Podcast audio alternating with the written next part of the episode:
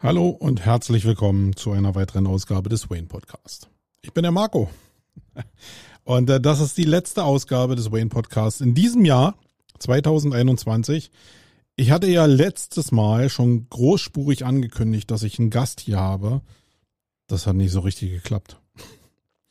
Ähm, ein bisschen Halskratzen und ein bisschen infektiöses Gefühl hat dazu geführt, dass wir uns nicht treffen konnten. Und ähm, mir ist das auch ganz recht, weil ich bin da eher auf der Seite äh, Vorsicht, als dass ich jetzt hier irgendwie denke, ich will mir das hier jetzt zum Jahresende noch irgendwie einfangen. Egal, ob es das jetzt war oder nicht.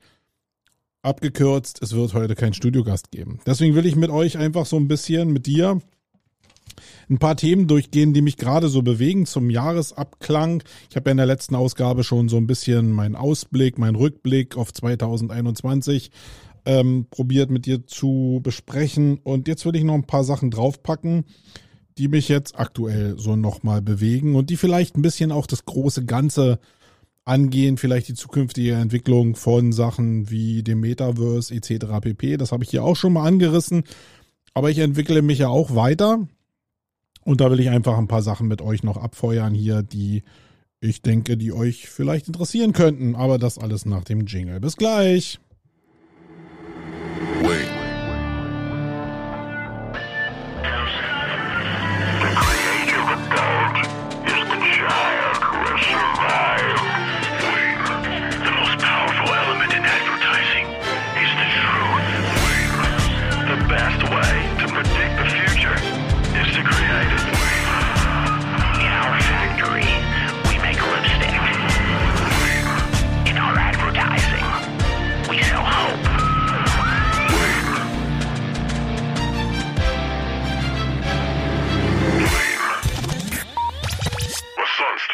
Ja, meine Lieben, was sonst? In der letzten Ausgabe will ich ein paar Sachen mit euch besprechen, die mir hier nicht so auf dem Herzen liegen, aber die, die ich jetzt gerade so mache, wo ich gerade mich mit beschäftige und wo ich euch einfach mit ein bisschen mit auf die Spur nehmen will, weil ich weiß ja, der eine oder andere, der folgt mir einfach, weil er ein bisschen in Spur gehalten werden will. Ich gehe halt ein paar Schritte in manchen Sachen voraus ähm, und ich weiß, dass manche zuhören, um da einfach ein bisschen Tuchfühlung zu behalten. Nicht, weil sie unbedingt auch die Richtung gehen, sondern weil sie einfach mal hören wollen, was da so los ist. der Jan guckt da draußen und äh, der guckt für euch da, was da so los ist. Ein Bereich, den ich ja so die letzte Zeit jetzt hier so mehr an mich rangelassen habe, ist gezwungenermaßen in Teilen, muss ich sagen, der Bereich Blockchain, der Bereich Krypto, der Bereich NFTs.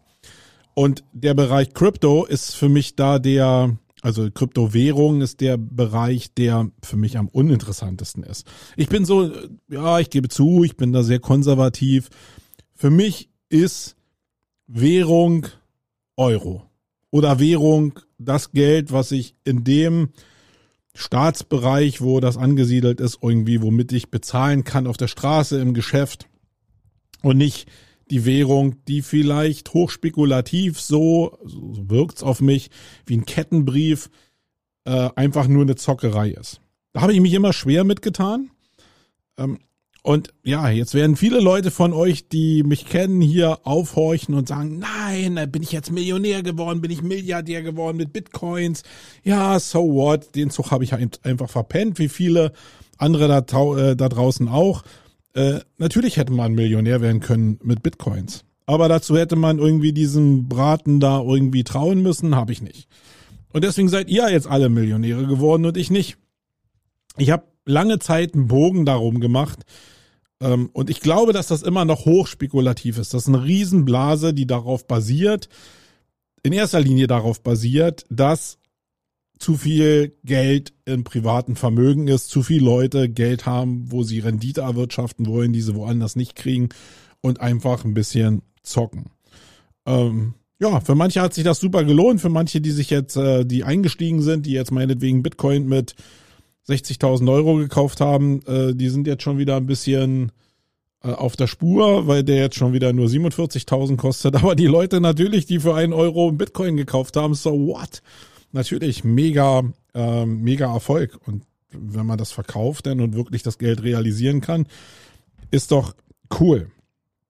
Ich muss sagen, und also ich muss jetzt nochmal trennen. Alle Leute, die jetzt die ganze Zeit schon im Bitcoin-Universum sind und da irgendwie schürfen und whatever machen, äh, die müssen abschalten jetzt hier.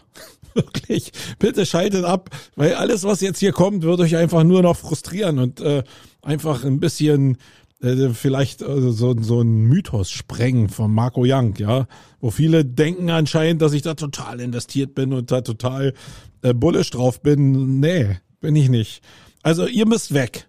Alle anderen, die genauso gedacht haben wie ich erstmal äh, und gesagt haben, pff, lass doch die da machen da mit ihrer Bubble ähm, und lass die doch die Millionen verdienen, die können vielleicht dranbleiben. Ähm, weil ich habe ab einem bestimmten Punkt gedacht, pff, ja, okay, da ändert sich jetzt ein bisschen was. Und das ist bei mir sehr stark getrieben, dadurch, dass wir so digitale Assets bauen. Wir bauen ja so virtuelle Räume, virtuelle 360-Grad-Galerien für immersive Erlebnisse, ähm, gerenderte Geschichten, aber auch fotografierte Geschichten und bauen da Galerien. Wir bauen sehr, sehr viele Galerien für Leute, die eben ihr Zeug in die virtuellen Galerien hängen wollen. Und wir haben ja von unseren Kunden teilweise gesehen, was die da in die Galerien hängen. Und nun sind wir wie die Pappenheimer an das Thema rangegangen und haben zu Anfang gedacht, ja, die werden da ihre Bilder ranhängen. Das ist in vielen Teilen auch so. Aber es gibt eben einen kleinen Teil und da spielen die uns diese Galerien oftmals zurück oder zeigen die in irgendwelchen Social Media Aggregatoren, dass die diese Bilder da reinhauen, aber mit NFTs verbinden. Ja, äh, dieses Thema NFT im Bereich mit Kunst, das ist mir natürlich immer öfter über den Weg gelaufen. Auch jetzt, wo das ganze, der ganze Bereich von Meta, von Metaverse und digitalen Welten auftaucht, aber auch schon vorher so digitale Kleinstwährungen in Spielen oder so. Das war mir alles schon geläufig, aber wie es manchmal so ist. Man braucht diesen Touchpoint, wo es einen selbst bewegt. Ja. Ähm, und den hatte ich jetzt, ja, vielleicht vom halben Jahr eigentlich mit diesen NFT-Geschichten. Dann war es immer so, dass ich mich damit probiert habe auseinanderzusetzen äh, und stand natürlich da wie ein wie ein Typ vorm Wald, ja, äh, alles voll Bäume, man sieht aber nicht den den Baum, der eigentlich mein Problem beschreibt. Ja, und dann bin ich da so ein bisschen reingegangen und genau das will ich jetzt mit dir probieren. Das ist hier wirklich, ich habe gar keine Ahnung von dieser Welt. Aber das, was ich weiß und meinen Weg dahin, den will ich ganz gerne mit euch beschreiben und äh, vielleicht hat der eine oder andere ja Bock darauf, diesen Weg mit mir zu gehen. Also, dieses Ganze mit den Kryptowährungen, habe ich gesagt, interessiert mich nicht so richtig. Ähm, so ein bisschen hat sich meine Sichtweise geändert oder ist in meinen Fokus gerückt, weil es ein Unternehmen gibt. Und das nennt sich Crypto.com. Das ist so eine Plattform wie eine Börse, eine Handelsplattform, wenn ich das so richtig verstehe, wo Kryptos gehandelt werden, aber eben auch NFTs in Zukunft gehandelt werden sollen. Da habe ich noch nie so einen ganzen Durchblick. Ich weiß, dass diese Plattform eben existiert. Ich bin da auch drin, habe da auch jetzt so ein paar Invests gemacht. Einfach um so, ich meine, wenn du selbst ein bisschen, wenn du dranhängst mit einer mit deinem bisschen von deinem Vermögen, dann fühlt sich das irgendwie nach was anderem an. Du hast mehr Interesse, mit diesem Thema zu arbeiten, als wenn du einfach nur drauf guckst. Und das habe ich gemacht. Aber nochmal an den Anfang. Warum ist mir Crypto.com aufgefallen? Weil die halt unendlich viel Werbung hier im Berliner Stadtgebiet geschaltet haben. Und nicht nur einfach so Werbung, sondern Werbung, die gezielt an die Bildsprache von Elon Musk erinnert und SpaceX. Und wenn ihr mir so ein bisschen folgt, wisst ihr ja, dass ich in diesem Bereich so zumindest mega interessiert bin. Und da war natürlich so ein großes Plakat, was ich hier im Berliner Stadtgebiet sehe, wo der Mars drauf ist, so wie Elon das macht mit seinen SpaceX-Geschichten. Und dann Crypto.com steht, irgendwie, was so ja nach Space, nach Zukunft aussieht. Erstmal der erste Treiber für mich. Und das habe ich nicht nur irgendwo einmal gesehen, sondern ich habe es ganz oft im Stadtgebiet gesehen. Und ja, sorry, da bin ich Marketingopfer. Bam, saß ich drin. Ich natürlich rumgelaufen, zu Hause gegoogelt und gedacht, oh, was ist denn jetzt Crypto.com? Ist ein Spiel oder was? Und bin dann gelandet bei äh, Crypto.com und dieser Handelsplattform und habe plötzlich gerafft, hey, ist ja super. Da gibt's Handelsplattformen, wo mit Kryptos gehandelt wird. Ich weiß, ey, wenn ihr jetzt dran geblieben seid und denkt, was, was laberst du da für ein Scheiß, Jank? Äh, geh einfach weg. Das ist das, was ich so entdeckt habe für mich. Und da gibt es bestimmt noch viele andere Handelsplattformen. die haben mich halt bei den Coronas gekriegt an dem Punkt. That's Marketing, ja. Und ja, jetzt äh, habe ich da so ein bisschen rumgefummelt und habe eben auch gesehen, dass da ganz normale Kryptos gehandelt werden und äh, auch diese Plattform mit ähm, dem Krypto-Coin da irgendwie auch eine eigene Währung hat. Boah, da habe ich gedacht, dann gehe ich doch mal da rein. Das ist relativ billig. Ich glaube, so ein, was kostet ja gerade hier, so ein Crow, so ein Crow. Die haben ja immer so Abkürzungen, so cool. so ein CRO, der kostet jetzt hier irgendwie, was sehe ich hier, 54 Cent oder so. Also, wenn du denkst, dass du da irgendwann mal einsteigen könntest, um ein bisschen zu zocken, weil das irgendwann vielleicht mal 100 Euro oder 100 Dollar wert hat, ja, wenn dir das nicht wehtut, dann spielst du einfach damit. Und genau das habe ich gemacht. Ich habe da einfach ein paar hundert Euro genommen und habe das da reingedrückt. Und jetzt sehe ich, dass sich das Ganze so in Anlehnung an ähm, die Wall Street im Endeffekt äh, in Verbindung mit dem DAX eigentlich auch so bewegt. Also das, was ich jetzt hier sehe, sind entweder es gibt eine Pressemeldung, gibt irgendwie eine starke Botschaft oder es gibt den Bitcoin, der irgendwie alles bestimmt. Wenn der Bitcoin runtergeht, dann gehen alle anderen auch runter. Und äh, das ist relativ unspannend. Da habe ich jetzt nicht so richtig viel von gelernt, aber es ist mal ganz cool, damit zu dealen, um einfach auch diese ganzen Begrifflichkeiten, das ist ja eine eigene Sprache, die die da sprechen. Das kommt mir so ein bisschen vor wie World of Warcraft um die so ein bisschen zu lernen, um so Tuchfühlung aufzunehmen. Aber was mich am meisten interessiert hat, waren die NFTs. Da gibt's jetzt da jetzt auf Crypto gar nicht so viel zu sehen, aber das ist der Bereich, wo ich über die Kryptos jetzt mich an den Bereich so ein bisschen rantasten will. Und da sind wir eigentlich so als Übergangsmedium in dem Bereich, wo ich denke, hey, da passiert wirklich was an manchen Fronten und ich muss vielleicht dieses Ding aufgeben von, das ist alles nur äh, hier äh, irgendwie so Kettenbriefzeug und das ist alles nur Zockerei. Vielleicht ist es das, aber das kriegt eine Wendung für mich im Mindset und da catcht man mich dann wirklich. Und eine Tatsache war, dass es auf crypto.com so eine also wenn ich das richtig verstanden habe, sind das sowas wie Kreditkarten, die mit bestimmten Benefits belegt sind. Und je nach Umsatz, den ich mache, habe ich sowas wie eine, eine Karte, wo meine, wo meine Coins faktisch verwaltet werden auf der Karte, glaube ich. So ist das. Und mir geht's jetzt auch gar nicht darum, was da verwaltet wird. Ich bin da noch gar nicht so tief drin. Da, wie gesagt, das könnt ihr mir bestimmt besser erklären äh, als ich euch. Aber was für mich der Mindchanger war, war das auf diesen Blechkarten, also was immer so ein Marketing-Ding ist, was eben hochwertiger ist als so eine olle Plastikkarte von der Bank, dass da nicht irgendwelche Firmen drauf waren, die noch nie was von gehört habe, sondern da steht Visa drauf, da stehen irgendwie andere große Bankhäuser drauf, äh, Commerzbank etc. pp. Und das war für mich so ein Mindchanger, wo ich gedacht habe, oh, jetzt sind diese ganzen großen, die ja in meinem Kopf, und das muss ich nochmal sagen, eben, äh, die Hüter der konservativen Staatswährung sind, die sind da alle auch mit drauf. Das heißt, die sind da anscheinend auch sehr bullisch und wollen irgendwie diesen äh, FOMO-Effekt nicht verpassen, also irgendwie diesen Zug zu verpassen. Und deswegen sitzen die da drauf. Wenn die da drauf sitzen, dann ist die Chance, dass das System irgendwie vielleicht doch ein System wird und nicht systemisch zerschlagen wird, vielleicht doch relativ groß. Und dann habe ich angefangen, mich damit so ein bisschen zu beschäftigen. Äh, man hat ja dann irgendwann diesen Punkt, wie gesagt, wo man sich ein bisschen mehr damit identifiziert. Und dann ging auch dieser ganze Bereich los von Metaverse und wie sind denn NFTs damit verbunden und wo gibt's denn überhaupt Möglichkeiten, wo NFTs eingreifen können in dieses ganze Spiel. Und NFTs, muss ich dazu sagen, sind, ist keine Kryptowährung, sondern NFTs ist faktisch eine rechte Verwaltung. Und wenn ihr das aus der Vergangenheit kennt, dann waren ja bestimmte Assets, bestimmte Sachen, die du auf bestimmten Plattformen bekommen hast, immer plattformgebunden. Ja, du hast also einen Account bei Facebook, dann ist der auf der Plattform Facebook.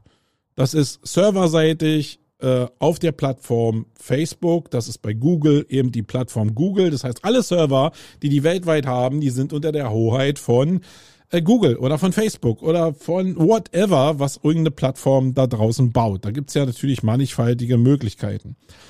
Und das, was diese NFTs jetzt machen in der Rechteverwaltung, ist eigentlich im Kern eine Sache, die auf dieser und das ist wieder ein neues Wort vielleicht, was du schon mal gehört hast und was ich auch so ein bisschen erst dann lernen musste, ist halt dieses Blockchain-Ding. Was ja so ein völlig neuer, wenn du dich nochmal beschäftigst, abrückt von diesem Plattformgedanken hin zu einem weltweiten Netz aus Rechnern, wo deine Rechte auf der ganzen Welt verteilt sind in kleinen Häppchen, die aber gesamt zusammengenommen deine Rechte weltweit widerspiegeln. Also wenn diese Plattform, also früher war es eine Plattform, da lagen deine Rechte drauf. Wenn es die Plattform nicht mehr gibt, sind deine Rechte futsch. Das, was bei der Blockchain passiert, ist halt, dass deine Rechte auf Rechnern gespiegelt sind auf der ganzen Welt, verteilt sind in einem großen Netzwerk von Rechnern, die ja von jedem User faktisch verteilt sind. So ein bisschen wie das SETI-Projekt von früher, kennst du vielleicht noch, wo du so ein bisschen Rechenpower von deinem Rechner, wenn du selbst einen Bildschirmschoner anhattest, an das SETI-Projekt geben konnte auf der Suche nach außerirdischen Leben. Genauso ist das mit der Blockchain so ein bisschen. Und das ist halt eigentlich ganz cool, weil dir keiner irgendwie deine Rechte wegnehmen kann, äh, kann, die du irgendwann mal in so einem System erworben hast. Ja, und ich glaube, dass das wirklich ein Mindchanger oder überhaupt ein Waychanger werden kann, dass man eben so ein Rechtesystem rein verwaltungstechnisch auf so ein Konstrukt wie der Blockchain basieren lässt. Und ob du denn da Krypto ranhängst oder ob du NFTs ranhängst als diese Token für deine Rechte, die du in einem bestimmten Space dann hast, äh, das ist eigentlich egal, weil diese Rechte weltweit gehandelt werden. Egal, ob dann irgendwo Krieg ist, in Syrien meinetwegen, äh, und alle Server da verbombt sind. Du hast dann trotzdem von allen Servern, wo deine deine, deine Informationen gespeichert sind weltweit, immer noch den Nachweis deiner Rechte. So könnten zum Beispiel Identitäten auch da abgelagert werden, indem du deine, deine Staatszugehörigkeit und der, wer du bist, also deine wirkliche Entität, in eine Blockchain gibst, um dann dieses Nachweissystem zu führen, weltweit. Ja, also egal wo du bist, du musst nicht in Deutschland sein, du musst nicht in der Botschaft sein, du könntest die Staatsbürgerschaft nachweisen, einfach über die Daten, die dann in der Blockchain liegen. Ich habe keine Ahnung, wie das System beschissen werden kann. Ich höre nur, und das höre ich aber schon seit vielen Jahren jetzt, muss ich mal klingelt Telefon, hätte ich mal ausmachen sollen.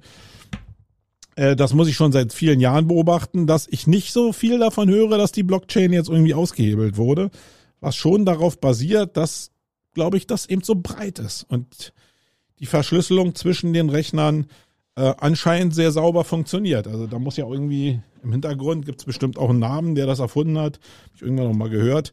Ähm, der muss da schon echt ein Genie gewesen sein.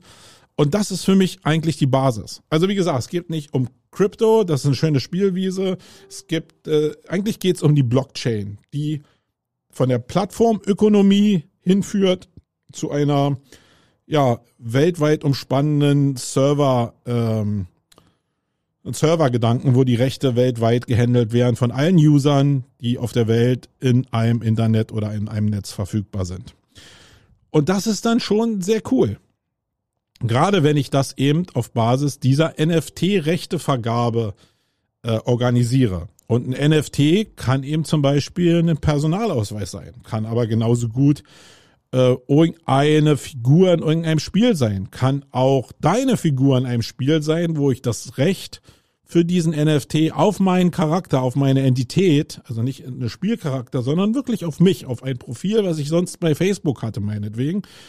Ähm, das kann ich mitnehmen von Plattform zu Plattform, weil immer dieser Token, dieser NFT, Non-Fungible Token, zu mir gehört. Und den kann ich halt mit rumnehmen. Das ist wie mein Personalausweis am Internet und der eben auch, ja, wie ich das zumindest jetzt sehe, relativ sicher ähm, gelagert ist. Und das kannst du natürlich mit Personen machen, das kannst du mit bestimmten Items machen, die du in Spielen benutzt. Meinetwegen, ich kaufe ein Haus, eine Immobilie in einem Metaverse, dann ist dieses Haus meins. So wie ich eine Immobilie in der normalen Welt kaufe, kann ich dann in einem Spiel, in einem Metaverse, egal wo, kann ich irgendwie den Bereich claimen und sagen, ich kaufe den NFT dafür, dann ist das Recht, weltweit gesehen, nicht Plattform gesehen, wirklich, dann ist dieses Haus meins, solange es da steht.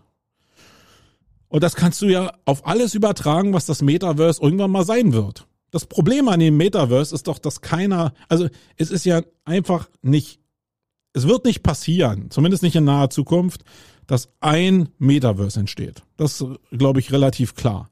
Wir bewegen uns auf einem Weg oder sind auf einem Weg, wo sehr viele Ansätze von Welten entstehen, in denen Menschen sich wohlfühlen, identifizieren können, eine Community haben etc. pp, wo sie so eine digitale Heimat ausbilden. Und das wird nicht eine Plattform sein, sondern es wird einen, sowieso in den nächsten fünf Jahren werden sehr, sehr viele Plattformen entstehen. Und ja, wo du dich selbst zu Hause fühlst, pff, keine Ahnung, ich weiß auch nicht, wo ich mich zu Hause fühle. Ich gucke mir zurzeit eine ganze Menge an. Ich gucke mir äh, so ein Decentraland an, irgendwie, wo das mit den NFT schon relativ fortgeschritten ist. Das fühlt sich so ein bisschen an wie, wie Second Life. Das vergleichen ja auch viele äh, wirklich diese, diese neue Welt, die da entsteht mit Second Life. Aber das ist nicht Second Life, sondern das ist Second Life in natürlich, weiß ich nicht, zehn Jahre weiter. Ich weiß gar nicht genau, wann das jetzt war, Second Life äh, vom Jahr her. Ähm, aber verbunden eben mit der Blockchain und mit dieser Rechteverwaltung, die, glaube ich, ein wirklicher Gamechanger ist in dem Bereich. Und wie die Anbindung entsprechend aussehen, boah, keine Ahnung. Ähm, es gibt da dieses Decentraland, wie gesagt, es gibt aber auch so eine Ansätze wie Earth 2, was ja was so ein genialer Ansatz ist. Alle Leute, die diese One Million Pixel Page damals gekannt haben und äh, gewusst haben, dass die Leute Millionäre geworden sind in dem Bereich, die das angeboten haben, die werden sich an den Kopf fassen und sagen, warum bin ich denn selbst nicht auf die Idee gekommen, die ganze Erde zu spiegeln auf Basis von äh, Google Earth Daten in kleine Quadrate zu teilen und diese Grundstücke dann im Endeffekt zu verhökern und zu verkaufen. Ja, das ist nicht, äh, das ist schon ziemlich geil.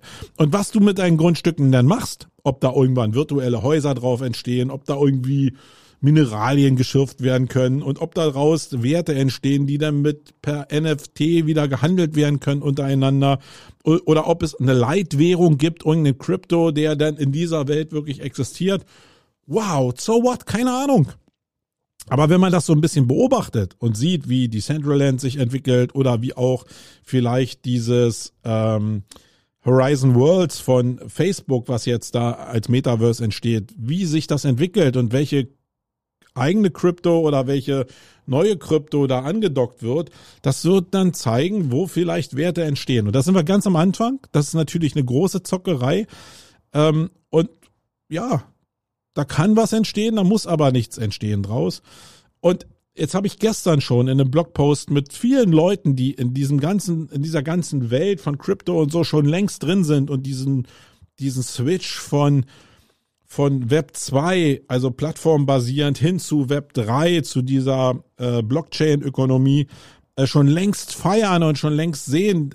Boah, ich hatte so das Gefühl gestern, dass mich sehr viele Leute da ja erstmal in so ein auf so einen Weg mitnehmen wollten, genauso wie ich das jetzt hier mit euch mache, hatte ich so das Gefühl, manche Leute wollten mich da mitnehmen und haben mich überschüttet mit Informationen, wo ich sage, ich keine Ahnung von, was du da erzählst.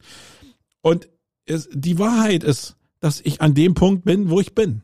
Ich bin nicht an einem anderen Punkt, sondern ich bin da, wo ich bin. Und ich verstehe jetzt, was damit gemacht wird. Und das Einzige, was mich interessiert, ist nicht, ob das eine einen Wechsel gibt in dieser Ökonomiegrundlage, sondern das ist, wie ich mit meinem Angebot, mit dem, was ich in meiner Welt an Business produziere, wie ich da andocken kann. Das ist das Einzige, was mich interessiert. Und da ist doch jede Perspektive von jedem anders. Wenn du jetzt da draußen rumrennst und mit Bitcoin zockst oder mit jeder anderen Währung, die es da draußen noch gibt, ist super. Mach doch, schürf doch, hol dir 1030, 90 Grafikkarten, bau die in irgendeinen Schürfserver ein und mach, alles gut, wenn das sich für dich rentiert.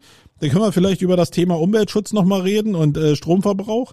Aber sonst ist es doch cool. Es war doch immer so, dass in, in Welten, die umgebrochen sind, es Leute gab, die pfiffig genug waren, um daraus Geld zu generieren. Das war damals, und so kommt es mir eigentlich auch vor, wie der Umbruch damals hin zum Internet, die Einführung von Google.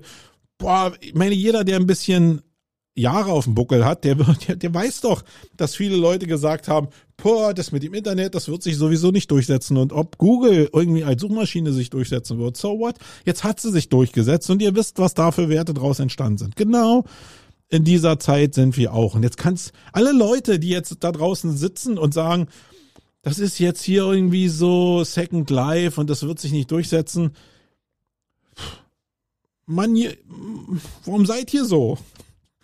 Also ich habe mich nie hingesetzt und habe gesagt, das kann nichts werden. Ich habe mich einfach nicht damit beschäftigt, aber ich habe mir kein Urteil darüber, äh, kein Urteil darüber erlaubt, was damit passieren wird.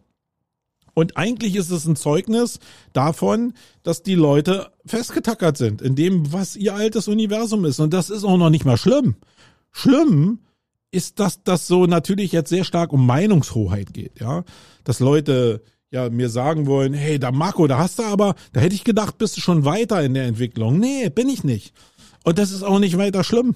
Ich bin aber so interessiert, dass ich schon sehe, wo die Veränderung ist und wenn es für mich passt. Und so offen ist mein Geist.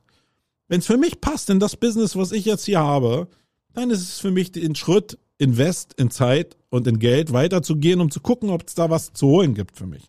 Und vorher ist es für mich völlig egal.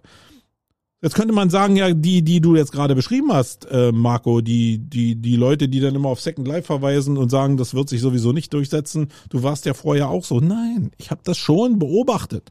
Ich war nie, es geht ja um diese Grundhaltung, die entweder ablehnend ist oder nicht ablehnend ist. Also Geist offen, Geist zu. Das ist eine, eine andere Grundhaltung. Und da finde ich es nur so schade, dass gerade die Leute, und ich, eigentlich ist mir egal, ich finde es nur schade, diese Bubble, die mich jetzt hier in dieser Plattformökonomie, Web 2.0 seit Jahren begleitet, seit Jahrzehnten begleitet, da sind sehr viele Leute drin, die ich genau in diesem Umbruch zum Internet, zu Google und so ja kennengelernt habe, wo die alle total bullish waren und hey, und was gibt's da noch? Wie können wir Google jetzt irgendwie gamen und so? Wie können wir unseren eigenen Nutzen daraus ziehen? Und jetzt gucke ich mir viele da an, 20 Jahre später, was davon übrig geblieben? Nichts anscheinend. Immer nur der Verweis auf Second Life und das hat sich auch nicht durchgesetzt. Ja, das ist es aber nicht. So, und da bin ich ein bisschen frustriert. Das ist vielleicht so, dass man dann irgendwann zumacht. Ich bin halt nicht so. Und ich finde es halt schade, wenn diese Köpfe, die ich da kenne, eben, und das ist ein persönlicher Bezug eben, da irgendwie diesen, diese Sache so ablehnen. Das finde ich ein bisschen blöd. Ja, äh, das wollte ich nur sagen. Also für mich ist diese Welt total offen. Für mich ist auch, ich weiß überhaupt nicht, wo es hingeht. Und jetzt kommen wir mal zu dem Ansatz, das ist vielleicht noch was, was euch interessieren könnte. Wie kann ich dann meine Welt, weil vielleicht ist es einfach so, dass es so ein, so eine Hemmung, also, oder so ein Block gibt, weil man nicht weiß, wie man denn diese Sachen miteinander verbinden kann. Und das ist bei mir auch so. Und vielleicht hilft dir das, wenn du mal hörst, was in meinem Kopf los ist, in Richtung, wie könnte man denn die Sachen miteinander verbinden? Ja. Und da habe ich natürlich in den letzten zwei Jahren eine Menge gelernt. Hey, wir haben irgendwann mal aus der Not geboren die Odyssee gebaut. Ja. Das war ein Riesenschiff. Wirklich. Also das war anstrengungsmäßig eine Höchstleistung. Und alle 3D-Jungs, die irgendwann immer mal die Odyssee reingucken, die sagen, boah, da habt ihr echt ein geiles Ding gebaut. Ja, haben wir auch. Da haben wir eine Menge investiert. Aber wir mussten lernen, das Ding kriegst du in der Größe, wie wir als Agentur sind, nicht gebacken. Das Ding kriegst du nicht angeschoben, weil da einfach ein paar Bausteine mit bei waren, die da ein Dead End waren. Und das ist genau das Problem, was du immer haben kannst, wenn du in so eine neue Richtung grenzt, dass du irgendwo in so ein Dead End reingehst, also in so eine Sackgasse, wo es nicht mehr weitergeht. Und das war bei der Odyssey klassisch so. Also es war einfach zu groß. Es war von unserer Seite aus nicht dauerhaft handelbar, diese Welt so groß abzubilden in Form von Renderleistung und Produktionsleistung. Und es ist natürlich so, wie wir die Odyssey gedacht haben, auch gar nicht möglich, Menschen davon zu überzeugen, in selbst Zeit und Geld zu investieren in ihre eigenen Assets in dieser Welt, wenn sie noch nicht mal Grafiken für ihre normalen Internetseiten erledigen können. Also wenn da jetzt eine mega Reichweite sofort entstanden wäre, dann vielleicht, aber ich glaube noch nicht mal dann äh, wer hätte es vielleicht klappen können. Aber wenn die Reichweite natürlich erst irgendwie im Wachsen ist, das vielleicht auch eine, ein Forschungsprojekt ist und dann selbst in ein Forschungsprojekt noch einen großen Zeitansatz zu investieren, Ja, das ist halt äh, schwierig. Und dann bist du irgendwann abhängig davon, dass die Leute dir die Assets liefern. Und wenn die dir die nicht liefern, kommst du eben auch nicht aus dem Quark. Aber hat das jetzt, war das jetzt eine Totgeburt? Ich meine, ich weiß noch ganz genau, wie Leute damals gesagt haben, hey Marco, das ist total die Sackgasse und da, äh, da musst du aufpassen und ich muss, ich bin der Verkünder, Marco, Marco, lass das. Ich kann mich gut daran erinnern und mit vielen Leuten bin ich auch überhaupt gar nicht mehr verbunden, weil da Sachen passiert sind zwischenmenschlich, wo ich gesagt habe, hey, was sind das für Typen? Das gibt's gar nicht. Aber egal, andere Baustelle. Eins ist ganz wichtig und entscheidend für mich, mit diesem Schritt, erstmal ist das immer noch eine, eine mega Referenz, um zeigen zu können, was wir können. Aber im Kern sind dadurch, dadurch, dass wir es gemacht haben, so viele neue Türen aufgegangen, entweder bei uns, weil wir Sachen verstanden haben, die wir vorher nicht verstanden haben, rein als Forschungsprojekt, aber eben auch, wir haben Leute kennengelernt, die aus ganz anderen Gefäden kommen, die aus dem Kryptobereich gekommen sind, die aus dem Galeriebereich gekommen sind und da, wo andere Türen zugegangen sind, sind andere Türen wieder aufgegangen. Das ist Unternehmertum. Und wenn du diesen Schritt nicht machst, dann gehen die anderen Türen auch nicht auf, dann bleiben die einfach zu für dich. Und deswegen ist es für mich, ist die Odyssee keine Totgeburt, sondern führt mich genau ran an diese Welt, die wir jetzt beackern. Nämlich Galerien bauen, Schulungsräume bauen in 360 Grad in entsprechender Verbindung mit Gamification oder den Assets aus Web 3.0, wo wir eindeutig Andockungspunkte haben, wie wir meinetwegen unsere Räume über NFTs verticken können, die in Plattformen übergangsweise noch verticken können oder eigene Plattformen aufbauen, die eben für uns handelbar sind und die im kleinen Kreis irgendwie stattfinden, äh, die administrierbar für uns sind. Und ob das denn nachher Sachen sind, die aufbauen auf Cinema 4D oder ob die aufbauen auf ähm, Unreal oder Live Engines, So what? Keine Ahnung. Aber es geht darum, genau zu gucken, welche Assets wären für die Welten, die denn da entstehen, benötigt. Und Galerien sind ein Teil davon. Es könnten aber eben auch Galerien sein, die oder Räume sein, die von Metaverse zu Metaverse mit überne übergeben werden können. Die auch dann in der Fortentwicklung auch ein, vielleicht eine Sache sind, wie man VR, was ja so ein Angebot ist aus der Odyssee, äh, mit AR verbinden können. Und ähm, das Projekt, was Facebook da aktuell macht, Camia heißt das, glaube ich, ähm, mit der neuen Brille, die die Oculus Quest ablösen soll, soll ja diesen Switch genau bringen zwischen AR und äh, VR. Und genau in dem Bereich, was brummt denn hier die ganze Scheiße hier schon wieder? Irgendwas brummt hier. Äh, die, die Sache, die finde ich natürlich mega spannend und da dockt das, was wir hier haben, direkt und genau äh, bei uns an. Und das macht total Sinn. Ja, das macht auch im Eventbereich Sinn, wenn du die ganze Sache mal weiterspinnst. Weil wenn du so eine digitale Welt für ein Event bauen könntest, wo Leute so immer mal wieder Informationen kriegen in einer bestimmten Form. Und du kannst jetzt meinetwegen diese Welt durch Tokens ähm, auch verbinden mit einer Welt, die du in einem Event hast. Also ich, ich gehe mal zurück, einfach fiktiv. Ich war ähm, irgendwann mal, warum denn hier so? Nervt total ab. Ich hoffe, das ist bei euch nicht auch so. Ich gehe mal ein bisschen weiter weg von dem, von dem Mikrofon. Irgendwas ist so, als ob die ganze Zeit das nachbrummt hier.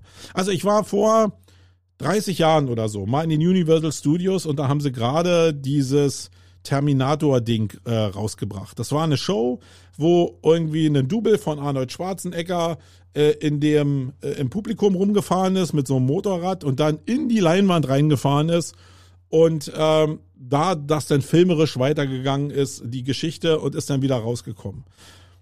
Das ist ja eine, eine schöne Idee gewesen. Das war grafisch toll und wenn ich das jetzt verbinde mit dem, was jetzt gerade passiert, warum soll denn diese Welt, die da auf den Bühnen dargestellt wird, nicht eine Welt sein, die als Metaverse wirklich stattfindet?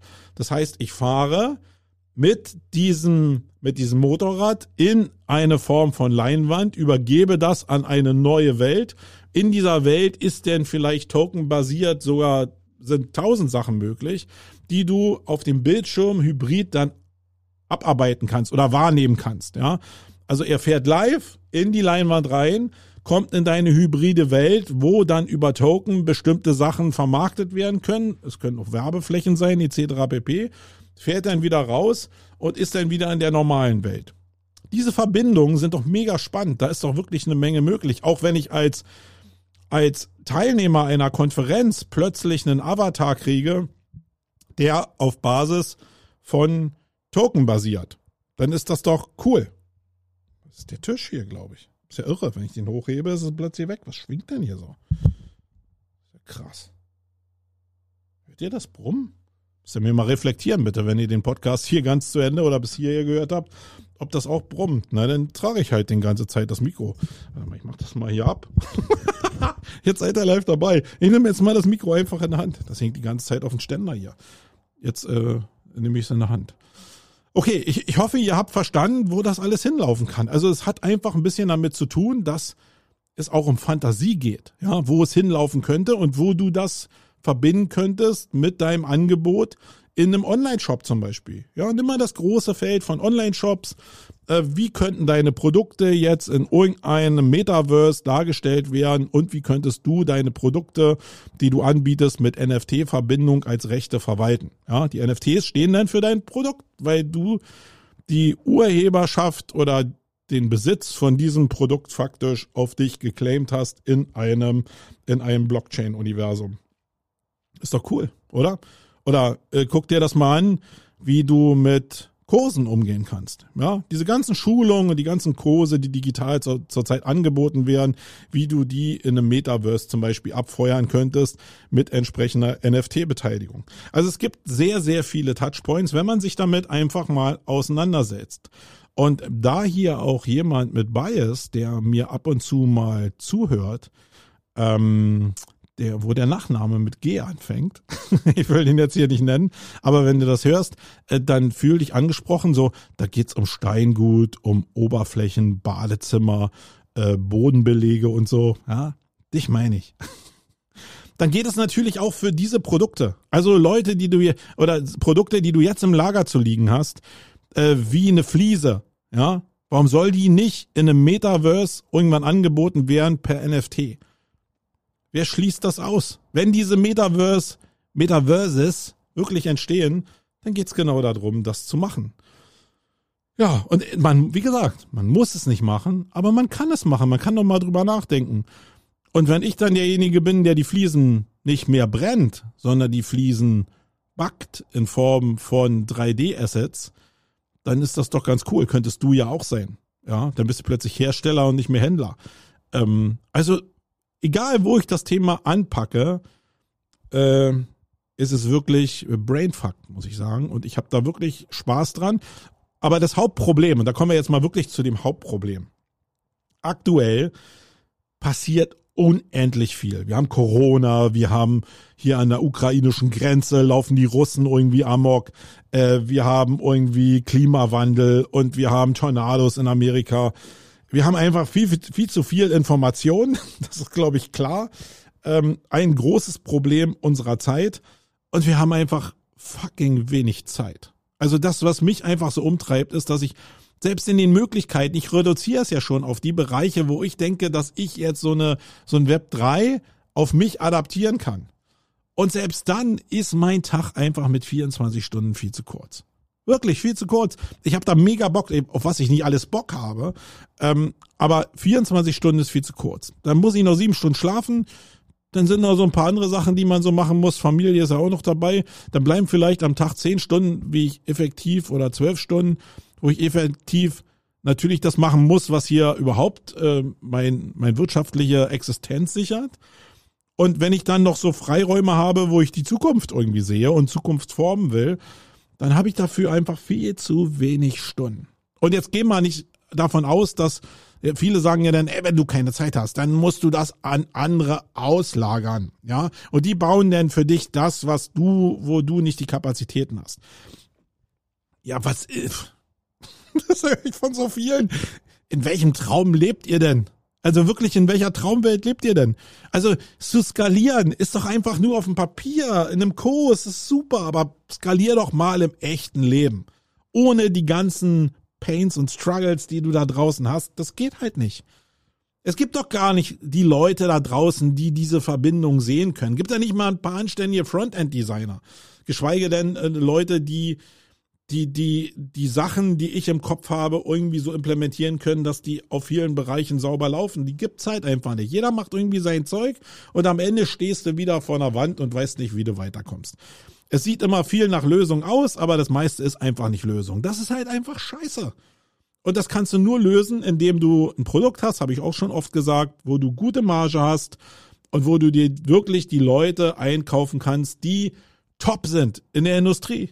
Nur dann hast du irgendwie eine Chance zu bestehen. Wenn du irgendwie so eine Blaftunis einkaufst da, dann stehst du immer irgendwie mit einem Bein äh, in der Sackgasse.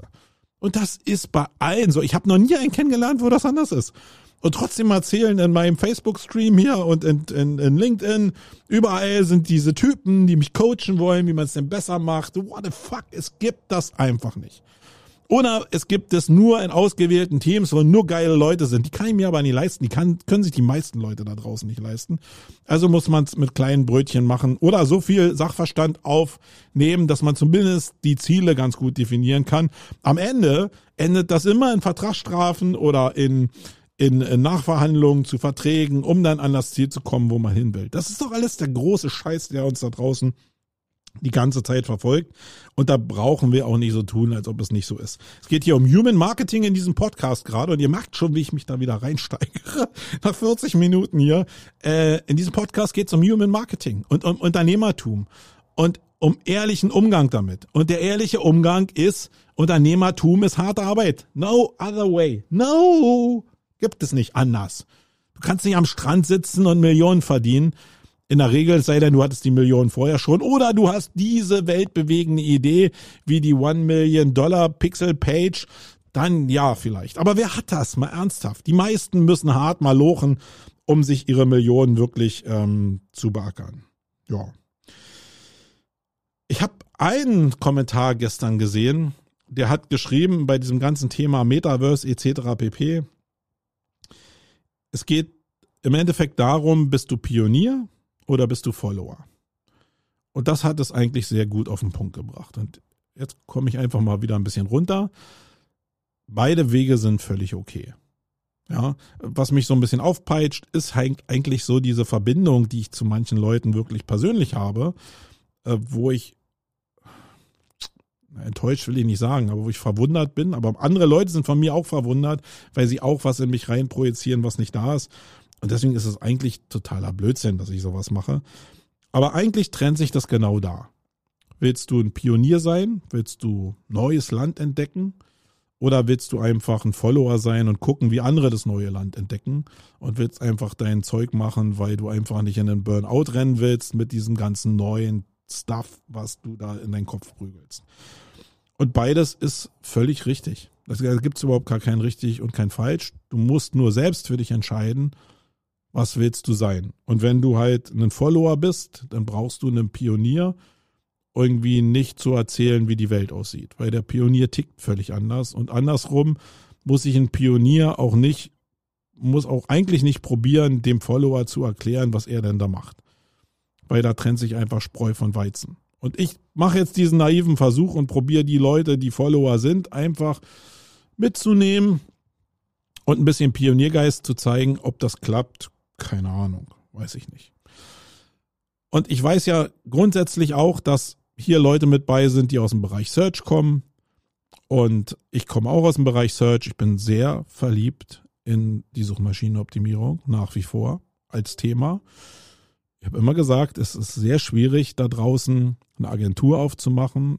Ähm, es wird, glaube ich, immer unkontrollierbarer, was SEO da draußen leisten kann. Aber SEO ist immer noch sehr cool. Ich liebe das. Wenn ich jetzt den Bereich nehme und es, nehmen wir einfach mal an, es gibt diesen Weg von Web 2 hin zu Web 3. Also von Plattformökonomie, Google etc. pp. hin zu einem weltumspannenden Rechte-Netzwerk, Plattform unabhängig. Dann müsste sich ja Search, Schrägstrich Google oder alle anderen Suchmaschinen auch in diese Richtung entwickeln. Das heißt, Google wird sich natürlich mit Händen und Füßen dagegen wehren, weil sie natürlich alle Daten in ihrer eigenen Plattform haben. Aber wenn dieser Bruch kommt, dann werden sie sich nicht entgegenstellen können. Das ist eine Sache, glaube ich, bei aller Fantasie, die jetzt in, in diesem Wechsel von Facebook zu Meta drin war. Eins ist klar, Zuckerberg bereitet sich darauf vor, dass wenn der Wechsel kommt, dass sie in diesem neuen, in diesem neuen Gebilde ein Angebot sein können, was sich vielleicht durchsetzen kann. Das passiert nämlich nicht einfach so. Die Frage ist, wie sich jetzt Google entwickeln wird, um eine Suche, die dann vielleicht in einem Web 3.0 in Metaversen stattfinden könnte, wie dann Suchanfragen gehandelt werden oder die, wie die Verbindung zwischen einer Suchmaschine, wie sie jetzt da ist, mit klassischer Auslieferung von Ergebnisseiten, wie das in einem Metaversum stattfinden könnte. Und ich habe gar keinen Plan, wie das sein könnte. Aber ich finde diesen Punkt faszinierend, sich damit zu beschäftigen, wie das sein könnte. Und das finde ich ehrlich gesagt interessanter, als mir jetzt die Frage zu stellen, wie äh, dieses, dieses neue MUM, also dieses neue semantische Update algorithmischer Seite von Google sich jetzt auf das Ranking auswirkt. Ich glaube, das sind Sachen, die wir sowieso nicht unter Kontrolle haben, sondern das Ziel ist klar, wo das hingeht, nämlich Suchanfragen möglichst differenziert und kontextbezogen auszuliefern. Eine Sache, die wir in den kleinen Clusterings nicht mehr in den Griff kriegen können. Das heißt, eigentlich führt alles aus meiner Sicht zumindest dahin, dass wir Content nach Bauchgefühl ausspielen können, nach Zielgruppen ausspielen können, nach Communities und Identifikationszielgruppen ausliefern können. Und dann wird schon am Ende irgendwas dabei sein von der Zielgruppe, die wir uns ausgesucht haben. Die Frage ist dann aber, wie, wenn diese neuen Welten entstehen, wie diese Inhalte, die wir dann ausliefern, vielleicht auch in einem Metaverse stattfinden können. Und das ist auch eine Sache, die wir in der ODC gelernt haben, dass halt die Verbindung zwischen alten Web, also Google meinetwegen, und oder, oder Google oder der Suchmaschine und dem Metaverse, was wir auf Basis eines Konstrukts von 3D Vista äh, anlegen, dass es da eben keine Schnittstelle gibt, weil der Crawler zwar bestimmte Sachen auslesen kann, faktisch sind es ja auch HTML-Seiten, aber die Datendichte oder die Datenmenge nicht so hoch ist, dass das fürs Ranking reicht. Also geht's ja jetzt nicht, und das ist jetzt eine Sache, die betrifft mich jetzt persönlich extrem. Die Version 2.0 von der Odyssey, die in jedem Fall kommen wird, wird genau diese Denkmodelle jetzt mit einfließen lassen. Wo ist eine mögliche Schnittstelle zwischen Web 2.0 zu 3.0 oder zu Metaversen? Und wo macht das in Sachen Learning, in Sachen Gamification, in Sachen Experience Design, alles Sachen, die viel tragender wären äh, in der Zukunft als SEO, wo macht das Sinn? Wo sind die Breakpoints, wo, wo du durch die Zukunft eigentlich die Sachen noch komplizierter machst oder wo du einen echten Mehrwert bietest, wo die Leute sagen, ja, okay, das bringt mich weiter. Wenn es keinen Nutzen gibt für das, was das Metaverse dann anbietet am Ende des Tages, dann wird es auch keine Relevanz geben. Das aber auszutesten, darf nicht hängen bleiben an diesem Punkt, Second Life ist gescheitert. Sondern das muss weitergehen und wir merken das in unserem Forschungsprojekt Odyssey, dass es in jeder Ecke wirklich weitergeht und wir werden in 2023 viele Sachen, äh, 2022 erstmal schon viele Sachen auch zeigen und umsetzen, die auf kleinen Metaverse-Ansätzen basieren und die einen Mehrwert liefern in Bereichen, die ich vorher gar nicht so gesehen habe. Und das ist mega spannend, ähm, wie man diese Sachen verbinden kann, nämlich dann die Präsenz in der Suchmaschine zu haben mit Inhalten, wie man diese Inhalte transformieren kann, wenn es dann soweit ist in das Metaversum und vorher schon äh, Sachen anzubieten, diese Weichen anzubieten oder die Möglichkeiten zu sehen, wo da was stattfinden kann. Und wir machen es ja sehr stark Asset gebunden. Ähm, und das basiert eben darauf, dass ich schon früher Leute kannte, die sich eine goldene Nase verdient hatten, weil sie zum Beispiel, habe ich glaube ich schon mal gesagt, Pflanzen für Games produziert haben. Ja, also 3D Assets für Spiele produziert haben oder Häuser für Spiele produziert haben, wo die Designer faktisch nur noch die fertigen Bausteine nehmen mussten und die zusammen kreieren mussten. Und diese ganzen Sachen müssen ja da sein. Und in dieser Welt arbeite ich gepaart mit Events. Und die einzige große Frage, wenn du jetzt hier bis äh, 50 Minuten jetzt hier zugehört hast, was ich hier die ganze Zeit erzählt habe, die einzige große Frage ist, Hast du Lust auf dieses Thema? Und wo sind die Schnittstellen zu dem, was du aktuell machst? Ja? Und wenn es da keine Lösung für dich gibt, die du siehst, dann brauchst du dich damit auch nicht beschäftigen. Dann geh raus, geh spazieren, beschäftige dich mit deiner Familie etc. pp. Alles, was dir sonst so wichtig ist. Und da ist nichts Schlimmes dran. Wenn du aber den Hauch hast von, da wäre irgendwas möglich, dann ist jetzt die Zeit, sich damit zu beschäftigen um ähm, die Margen und die Möglichkeiten zu, zu umzusetzen, die vielleicht möglich sind und die die Marge von morgen sichern. In diesem Sinne, ich fand's super äh, und ihr habt gemerkt, ich habe mich jetzt hier in Teilen so ein bisschen reingesteigert, ähm, euch mal äh, diese Welt, die in meinem Kopf da ist, ein bisschen zu, zu erklären, ehrlich zu erklären, und genauso wird es auch in 2022 weitergehen. Ich werde also eine Menge authentische Sachen machen, ähm, was nicht heißt, dass die nicht inszeniert sein können. Ja, also authentisch und inszeniert sind für mich zwei grundsätzliche unterschiedliche Sachen, aber ehrlich müssen sie sein. Und genauso werden wir das eben auch im Bereich der Campings weitermachen. Wir werden ein Format starten mit Behind äh, im nächsten Jahr, wo wir euch mit hinter die Kulissen nehmen, euch die Möglichkeit geben, Teile von der Campings mitzugestalten. Und da bin ich echt wirklich sehr, sehr gespannt, weil das ist so ein bisschen Hosen runterlassen, wirklich zeigen, was hinter den Kulissen los ist. Und manche Leute werden das sicherlich ausnutzen und uns bashen, aber egal. Es wird einfach vielleicht manche Leute in unseren Band ziehen, in unsere Community ziehen und das finde ich cool. Daran will ich gerne arbeiten. Genau. Und mir bleibt jetzt nicht sehr viel, außer euch ähm, eine schöne Weihnacht zu wünschen. Ich hoffe, ihr kommt so ein bisschen runter. Vielleicht hat es ja bei euch auch geschneit. Das ist ja so ein bisschen Ruhe, die immer so ausgestrahlt wird. Alles ist ja deutlich ruhiger. Kommt runter vielleicht. Fokussiert euch, macht euch Gedanken zu dem, was ihr machen wollt. Und genießt die Zeit wie immer. Schaltet vielleicht einfach mal das Radio aus und äh, lasst euch nicht so intensiv mit Corona oder äh, Kriegsszenarien aus der Welt berieseln. Das, sowieso, das bringt sowieso eigentlich alles nichts. Und in diesem Sinne, die Zeit äh, ist genauso, dass man sagt, hey, bleibt negativ. Und genauso ist es auch. Bleibt negativ und im Persönlichen natürlich positiv. In diesem Sinne, wir hören uns im nächsten Jahr wieder mit neuen Inhalten. Ich bin raus, euer Marco. Ciao.